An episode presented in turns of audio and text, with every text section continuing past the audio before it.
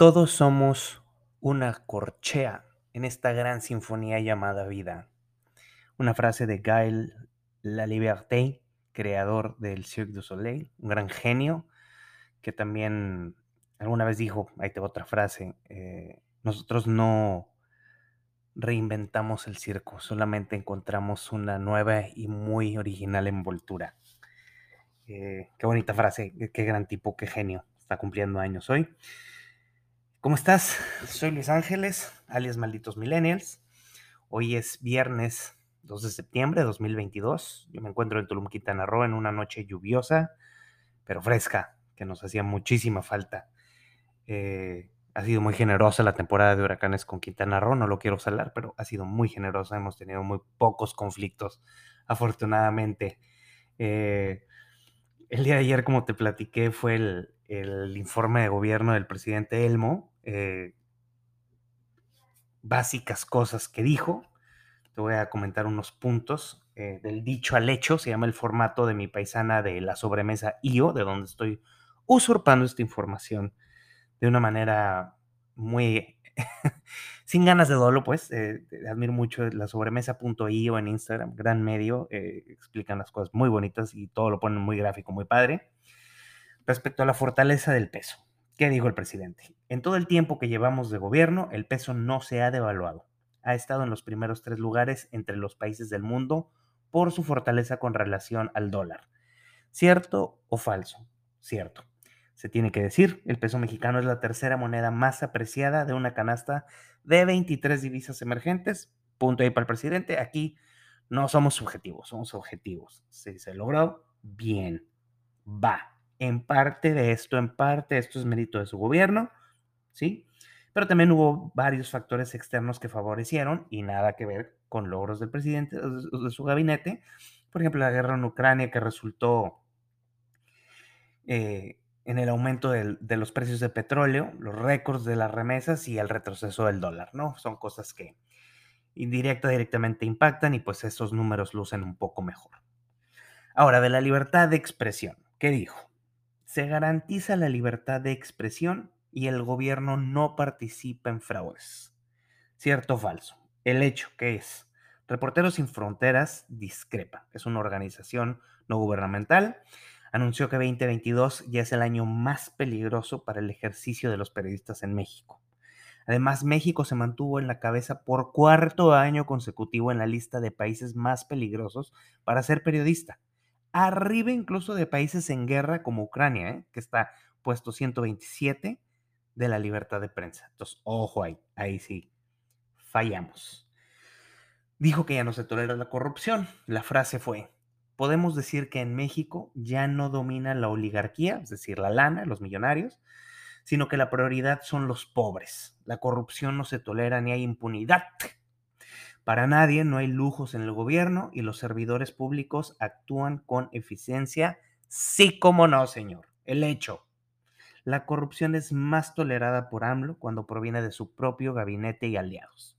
Ejemplos. Defiende a capa y espada a Delfina Gómez, a Manuel Barlet de la CFE, Alejandro Hertz, Ana Gabriela Guevara, nomás por nombrar algunos, eh, que han sido acusados de corrupción en muchas ocasiones y ahí están, en sus puestos. Además, según el reporte titulado Evaluación Anticorrupción en Latinoamérica, en México existe mucho interés por perseguir por casos de corrupción de administraciones pasadas, pero no de los actuales. Ya sabemos que se la vive en el pasado, así las cosas. Se han reducido los homicidios. ¿Qué dijo el presidente? Algunos no saben o tienen una percepción distinta por la campaña amarillista por medios que actúan en favor de nuestros adversarios. Pero con datos del INEGI, podemos decir que se redujeron los números en homicidios. ¿Cuáles son los hechos? Dejando un lado que reportar los hechos de violencia, pues no es amarillismo, o sea, reportar la verdad, ¿no? Según en cifras de la propia Secretaría de Seguridad Pública, el promedio mensual de homicidios dolosos, escucha, durante el gobierno del presidente Elmo ha incrementado en un 40% respecto al sexenio anterior, y el número de, homicidios registrados durante su mandato, ahorita, ya es superior a lo registrado con, Felipe, con Felipe Calderón. Entonces, pues por más que lo quieran maquillar, pues no se puede. Ahora, respecto a la militarización que dijo, el propósito no es militarizar, sino conseguir el propósito sano de lo que es la seguridad pública del país. No le creemos. O sea, los datos son duros. Desde que entró a funciones, se le ha dado a las Fuerzas Armadas distribución y aplicación de la vacuna del COVID, la seguridad ciudadana, la protección de instalaciones especiales estratégicas como pues, eh, eh, lo que es todas las zonas públicas de Palacio Nacional, por ejemplo, para darte un ejemplo. Construcción de aeropuertos, ya lo sabemos que están ahí, hicieron el, el, Chaifa y están construyendo el, el de acá de Tulum. La construcción de los tramos de tren Maya, la remodelación de varios hospitales, la construcción de 1.600 sucursales del Banco de Bienestar, venta de boletos para la rifa del avión, el combate al huachicol, la distribución de todo lo que son árboles y fertilizantes para el Sembrando Vida. Y hoy los, los ocupó para, los usó para desalojar a, a Mexicana del aeropuerto.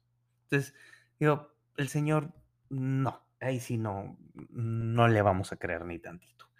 Ahora del salario mínimo y las remesas. Su frase fue, la recuperación del poder adquisitivo de los salarios y el aumento en las remesas enviadas por nuestros queridos paisanos a sus familiares han mejorado la situación económica de la población más pobre del país. Verdades a medias. Sí ha habido aumento, pero pues que tu gente se te vaya y mande dinero no es un logro, campeón. O sea, quiere decir que aún hay desempleo, que aún hay necesidad y pues no, no es un logro. O sea, es como si él presumiera que tú le mandas lana a tu papá, o a tu mamá, o a tu hermana, o a tu esposa.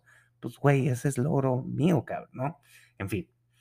De la compra de Deer Park. La refinería de Deer Park, dijo, ubicada en Texas, ahora es propiedad de México, sin haber contratado un crédito. Lo cierto es, este es el hecho. Pemex contrató un crédito con los bancos Barclays, SMBC y Banorte por 500 millones de dólares aproximadamente a pagar en 90 días posteriores a la compra. ¿Qué te dice eso? O sea, mentiras, mentiras eh, a diestra y siniestra en su informe. Dice el informe, por ejemplo, en Derecho a la Salud y a la Educación, dice, quote, está por convertirse en realidad el principio de, que la educación y la salud no son privilegios, sino derechos del pueblo hazme el favor. O sea, se acabó el seguro popular, le están dando reversa a la SEP, quieren deshacer eh, los grados. Eh, los casos, la, la, pandemia fue muy mal manejada. Entonces, también como que aquí se le fue un poquito su ego para presumir eh, de cosas que no ha logrado. Y básicamente, pues eso es el, resumen de lo que dijo tu presidente y el mío, desgraciadamente, Elmo, en su informe. Ahí lo tienes ya, pues, para que no tengas que oír su voz. En Argentina, un hombre trató de matar a Cristina Kirchner con una pistola. Se le acercó, probablemente ya para ahorita viste el video, y apuntó con una pistola a la vicepresidenta de Argentina, le apretó el gatillo, pero la bala no salió. No pasó a más Cristina, pues está, pues, se les, pues, todo el mundo en Argentina se flipeó. Hay gente que dice que fue un montajito por la oposición, no se sabe bien.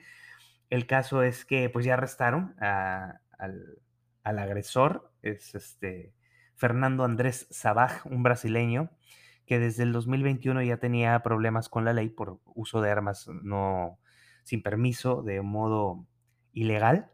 Y bueno, pues ya está bajo arresto y van a tener que empezar la investigación y ver de qué fue esto, este atentado fallido que tuvo Cristina Kirchner. Lástima, pues son cosas not cool, not cool Este, no queremos más violencia. ¿Por qué digo esto? Le asesinaron en Sinaloa a Rosario Rodríguez, una activista sinaloense que buscaba a su hijo. Eh, desde el 2019, Rosario Rodríguez Barraza, que en paz descanse, mujer sinaloense, disculpa, eh, buscaba a su hijo de nombre Fernando Ramírez en la zona de Cruz de Lota, en Sinaloa. Una zona muy humilde, paupérrima, muy, muy limitada, muy marginada, con muchísimas carencias. ¿Qué pasa? Eh, ella hace una misa, digamos, estas de, de Requiem, de, de, aniversario luctuoso para su hijo. Esto fue el 30 de agosto. Y hace un video en donde ella reclama la falta de interés del gobierno y de las autoridades para ayudar a encontrar a los desaparecidos. Ella clamaba piedad. Lo he buscado de noche y de día y nada. Lo único que sé es que se lo llevaron unos hombres armados en un carro blanco. Puse una denuncia en la Fiscalía de Mazatlán, traje videos, testigos y no me han resuelto nada. Desgraciadamente hay un, comando armado saliendo de la misa de su hijo, de su hijo la ataca y la mata. Eh, terrible. El gobernador de Sinaloa, de Morena, Rubén Rocha Moya, se reunió con ellos y pues ya sabes, la típica que están indignados y molestos y que van a seguir investigando y, y bueno, una activista más caída ante el crimen, evidentemente, ¿no? Eh, ni hablar, así estamos. Y luego tienes a gente presumiendo que, que no, que las cosas van bien. ¿Qué tal?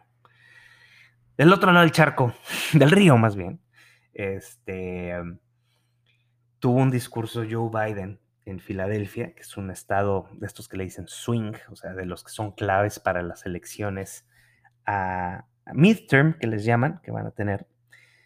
¿Y a qué se refiere midterm? Es a la mitad del término de cuatro años que tiene el presidente. Se realizan estas eh, elecciones, ya te lo he platicado.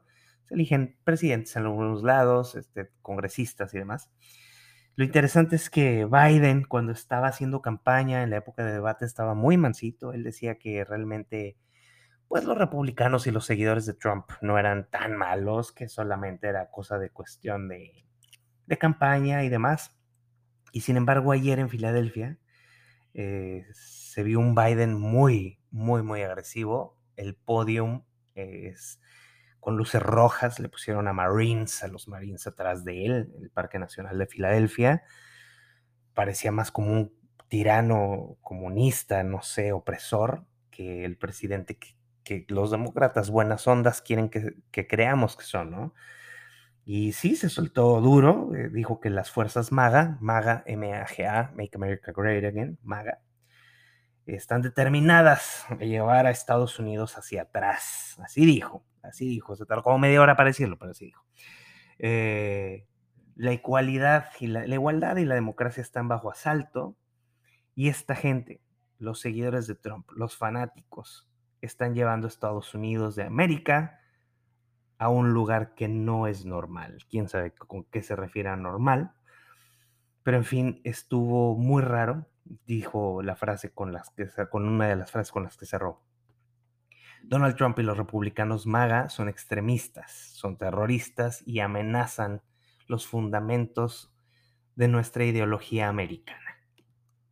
Eso dijo el señor Joe Biden ayer en Filadelfia, muy agresivo, muy salvaje. Creo que esa retórica, aunado con las redadas de Trump, eh, como te digo, pueden salirles como un disparo en el pie. Creo yo que así va a ser.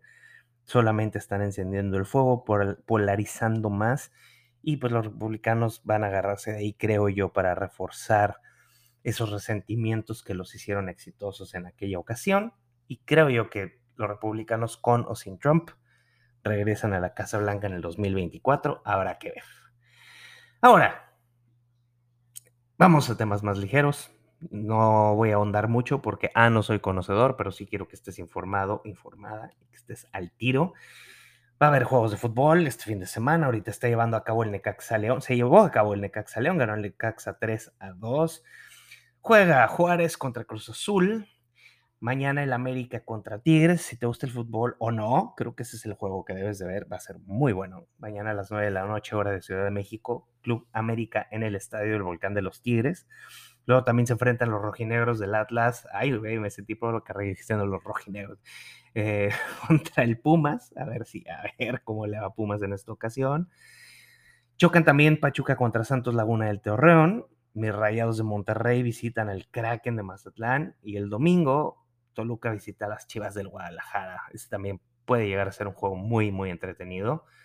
Eh, pues, ahí me cuentas a quién le vas y si te gusta o no te gusta. A la gente que le gusta el boxeo y las artes marciales mixtas, tenemos cosas chingonas este sábado. Va a pelear el Gallo Estrada contra Argi Contreras, lo puedes ver por Box Azteca. Y el domingo pelea este boxeador eh, eh, mexicano-americano, Andy Ruiz Jr. contra Luis Ortiz, a 12 rounds. Son pesos pesados. Esas peleas son un poco aburridas y lentas, pero creo que por el espectáculo de ver a Andy Ruiz, que finalmente se puso en forma, va a ser bueno. También hay UFC, pelea Tai Tuivasa contra Cyril Gain. ellos son también pesos completos, es a las 2 de la tarde porque es en París. Entonces ahí pues desde temprano podemos empezar a prender el carbón y a, echar lleve, ¿no? Eh, y por último, en el entretenimiento va a estar bueno este fin de semana, hay buenos estrenos, hay buenas cosas. Netflix, eh, no esta semana, pero este mes, va a estrenar eh, la película de biográfica de Ana, con Ana de Armas de Marilyn Monroe. Esto se estrena el 9 de septiembre. Eh, échale un ojito también a la de End of the Road con Queen Latifah. Y lo que muchas personas estamos esperando, y por muchas personas me refiero a mí, que vivo en un rancho sin, cine. El 2 de septiembre se estrena Elvis en HBO. Eh, tengo muchas ganas de verla, me la han contado mucho, me la han prometido mucho y ustedes, ay, me alburí, son bien bonitos. Eh, platicamos, ¿no? Este, de, esta biopic de, de, Elvis, a ver qué tal les parece, nos parece a quienes no han tenido la oportunidad de verla, no les gusta al cine, prefieren verla en casa como yo. Pues bueno, ahí está la opción del fin de semana. Elvis, Elvis Presley, eh, ya en la comodidad de tu hogar bueno, se me acabó el tiempo, me pasé un poquito de más, pero sí quería que platicáramos de lo del, informe del presidente, creo que es importante, nos caiga bien o no, difiramos con él o no, a final de cuentas es el líder del país y tenemos que estar informados de qué dice, de qué no dice, qué es erróneo y qué no. Eh, muchas gracias a la sobremesa, gran medio, gracias a Te lo cuento también, los medios de eh, Record México por las notas deportivas. Eh, disfruta mucho tu fin de semana, pórtate muy, muy mal, por favor, nos merecemos portarnos mal y sucumbir a todo lo que nos da placer, creo yo. No sé qué opinas tú. Yo digo que sí. Te saluda Luis Ángeles de Malditos Millennials. Eh, viernes 2 de septiembre, 9 de la noche desde Tulum. Que tengas un estupendo fin de semana. Gracias por escucharme. Besos, abrazos, te quiero mucho. Bye.